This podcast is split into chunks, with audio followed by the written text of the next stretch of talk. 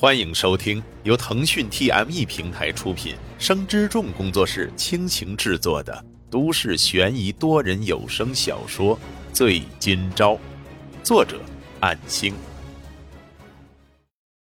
第八十九章，受够了傅雷那阴阳怪气的说辞，沈今朝咬牙的看向他，说道：“傅雷，你说的对，像我就应该被抓进去好好反省。但是你有没有想过？”如果我去坐牢了，那么对你们家的赔偿金，我更是一分钱都拿不出来。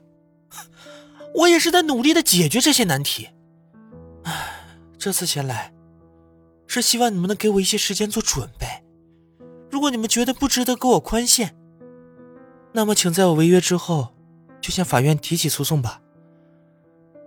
如果我不幸被抓进去的话，那么也希望你们能等我刑满释放之后。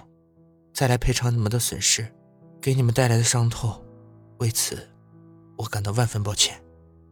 沈金钊凭着那提起的一口气，说完了他的看法，并且说完后站起，朝兄妹二人躬身致意。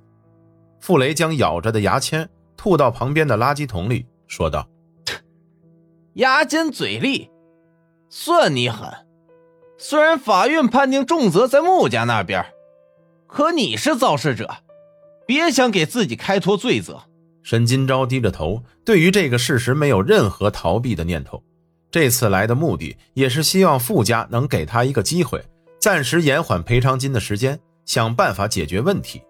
傅君奇说道：“二哥，虽然我不知道你把钱都拿去哪里了，但是我希望你真的能承担起这个家的担子。老爸经常都说你不长进，现在大哥不在了。”在我毕业之前，家里就靠你了。傅雷眼皮直跳，似乎是在躲闪着妹妹的目光，支支吾吾的点点头。傅君奇再次对沈金钊说道：“沈金钊，大哥的事情发生之后，我很伤心。当时非常的恨你，憎恨这个世界的不公。是你害了我那位努力勤奋的大哥。我爸病倒之后，他是我们家的顶梁柱。可是。”当法院作出判决之后，我也仔细去思考原因。我可以理解你想要送姐姐去医院的心情，造成了这样的事故。傅雷咬着牙说道：“妹，你的意思是，你打算原谅他？你真的答应他这种无理的要求？”傅君奇看向二哥，坚定的说道：“我还没有原谅他，但是他说的没错。”如果我们非要闹到不可开交，他也拿不出来的话，等他被抓进去了，那就连下个月、下下个月，甚至以后都不会有钱给我们的。我也希望能用这笔钱为老爸治病。傅君奇说着，本来红红的双眼流下眼泪，他的心情很复杂。曾经憧憬的同学居然会变成自己的仇人，然而他还来请求自己一方给他宽恕。这是一种怎样的情况？甚至超出了一直以来的设想。对不起，沈金钊向两位低头再度致歉。傅雷的表情似乎非常为难，但是沈金钊的话也不得不重视。他也在给他姐姐沈明月治病。如果他违约导致被抓，也确实会像妹妹说的那样，到时就真的一分钱都拿不到了。妹，那就如你的决定吧。但是我有个条件。傅雷说着，恶狠狠地看向沈金钊，接着说道：“你呀，每天来我家里，打扫卫生和帮我做家务，每天至少一小时，不许提条件，也没酬劳，就当是给你延缓期限的利息。”傅君奇也没想明白这二哥打的什么主意。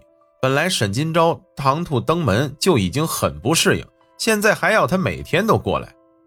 沈金钊没有看向周围，刚才进门之后已经大致看到过，这里确实比较乱，而且傅君奇也是刚放假回家，可想而知这个家里还有更乱糟糟的地方。我明白了，但是时间方面，沈金钊还在权衡是否会给自己的时间起冲突。傅君奇知道无法改变二哥的决定，只能抢在二哥之前说道：“那就每天中午十二点吧。”沈金钊和傅雷同时看向他。一时说不出反驳的话语，傅君奇自己也不知道为什么，刚才突然就想到了什么，随口就说了：“或许是怜悯之心那一瞬温柔吧。沈金钊会选择这个时间登门，或许也就是这个时间是他比较空闲的吧。随便吧。傅雷也没想驳了妹妹的面子，于是同意，然后起身。嗯，明白了。那么我明天会准时过来。今天就先告辞了，感谢两位的谅解。沈金钊说完，刚想离去，结果却被傅雷一把抓住，说道：“什么明天过来？你都在这儿了，还不懂我意思吗？吃了饭就想走了？现在，马上，你给我把今天的清扫工作搞定了再说。”傅雷说完之后，看了一眼响起铃声的手机，然后就直接出门去了。直到大门那边传来暴躁的摔门声，沈金钊也不知道该怎么说。虽然多少耽误了回去接任务的时间，可也只能先顺应傅雷的要求。这是自己提出来的宽限请求，对方提出了还算合理的交换条件吧。这二哥，我还没说完老爸的事儿呢。傅君奇气闷闷地追出去，结果打开大门，已经看不到傅雷的身影。想到还有外人在场，也就没有再追了。毕竟还要换鞋，更不可能追上。折返回到客厅，沈金钊不得不看向傅君奇，认真的说道：“傅同学，请问打扫用具都放在什么地方？”在傅君奇的协同之下，直到下午一点多，今天可是做了一个多小时，也只能简略的打扫了各个房间的杂物，清理了一些堆放到发霉的东西，将外院的工具以及回收物整理好。那么我明天会准时过来的，谢谢。满头大汗的沈金钊在门边向傅君奇道谢，然后离去。傅君奇只能看着大门被轻轻的关上，也是大汗淋漓，呼吸急促，却一句话也来不及说。不知道为什么，刚才合作打扫的时候，似乎短暂的忘记了对他的憎恨，仿佛回到了校园生活。在校园集体大扫除的时候，也有过类似的情况，虽然不同的班级，却还是会有交集。傅君奇直接脱力，双脚岔开，像鸭子一样坐在地上，在空无一人的家里再度哭泣。曾经的一切都不会再回来。一个突发事故将两个人那微小的联系彻底割裂，变成了本该老死不相往来的仇家。为什么会这样？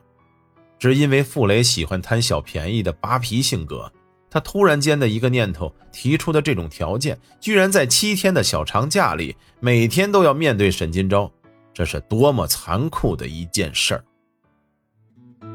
本章播讲完毕，感谢您的收听。